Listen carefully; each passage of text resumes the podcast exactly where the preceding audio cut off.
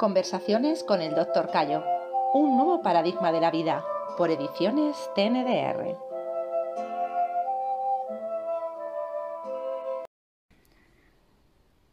Cuando hablas de las funciones físico-psíquicas, hablas de que podemos hacer una serie de movimientos, que no hacemos todos los que podemos hacer, que podríamos hacer muchos más, eh, y, también lo relacionas con el ZEM. ¿Qué, ¿Qué, son las funciones físico-psíquicas y qué tienen que ver con el Zen? ¿Qué es el Zen y las funciones físico-psíquicas? Vamos a ver, para entender esto tenemos que hacer la siguiente reflexión.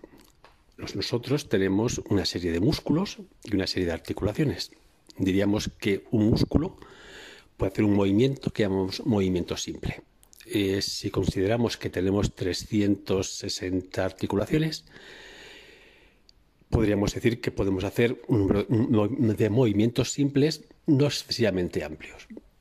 Bien, pero nosotros no nos movemos con movimientos simples. Siempre que hacemos algo, hacemos movimientos combinados, es decir, varias articulaciones, varios músculos se combinan para hacer un movimiento concreto.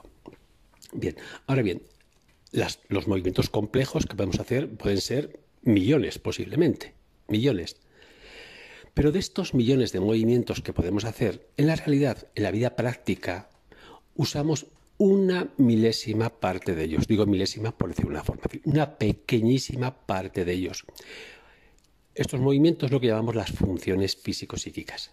Nosotros nos movemos de forma caótica, de forma incoherente, de forma, digamos, desarmónica. Nos movemos siempre para hacer algo, para comer.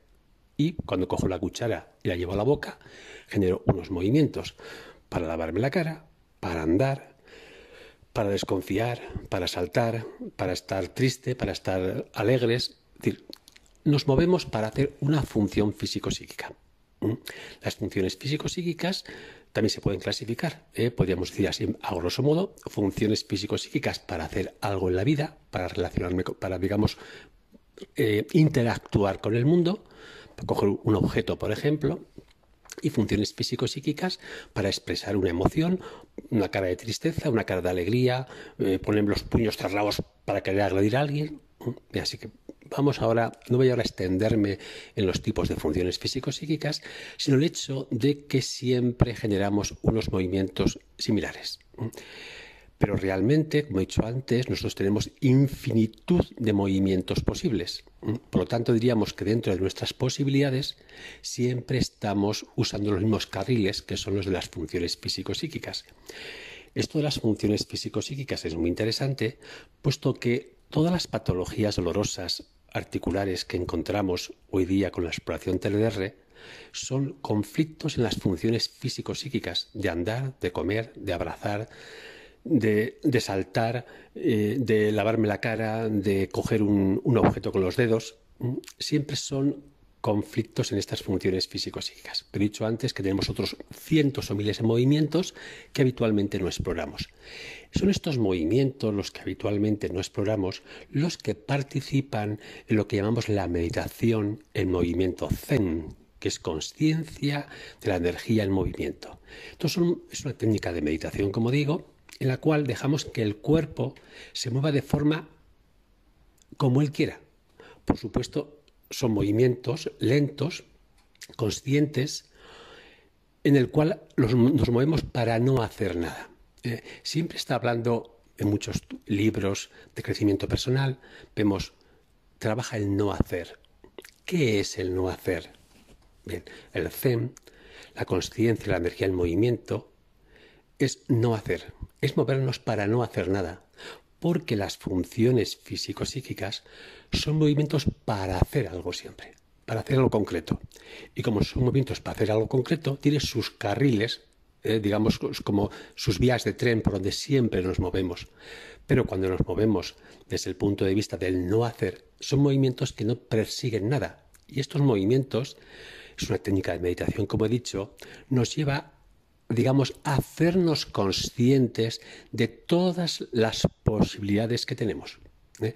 Puesto que aquí es un tema que sería para hablar mucho, para hablar mucho, cualquier posición de mi cuerpo, colocándome una estatua, por ejemplo, es, un estado, es, un, es una expresión de mi ser hacia afuera. ¿Cómo me expreso siempre habitualmente? Con las funciones físico-psíquicas. Por eso una persona, según le ves andando, prácticamente puedes saber quién es de lejos, por su forma de andar, por su, por su forma de expresar sus funciones físico-psíquicas.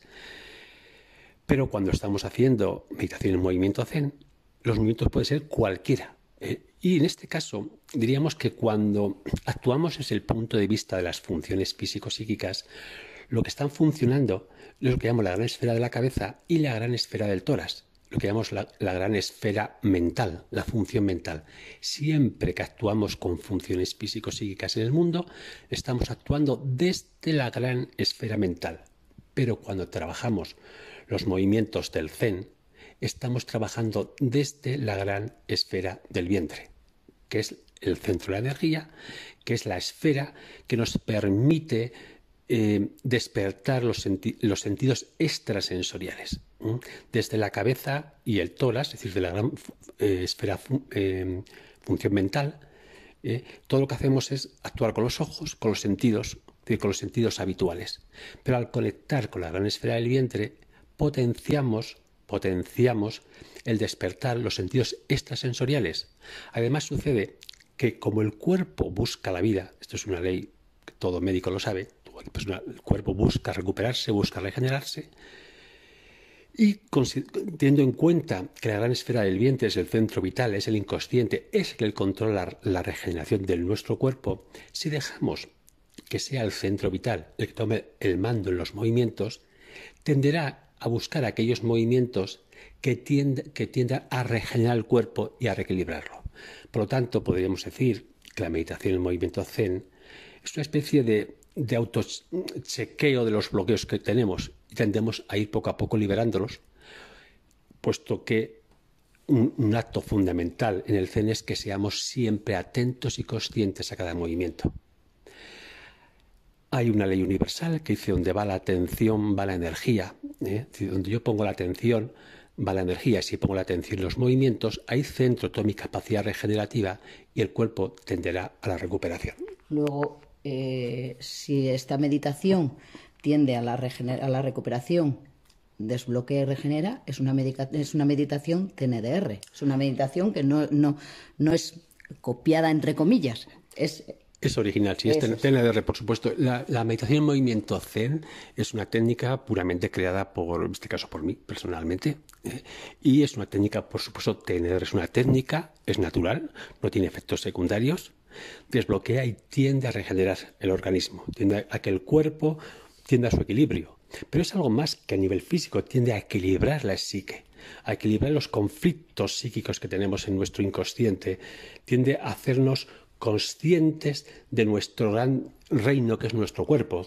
Nuestro cuerpo es inmenso, tiene un conocimiento inmenso y por lo general somos muy poco conscientes de nosotros mismos.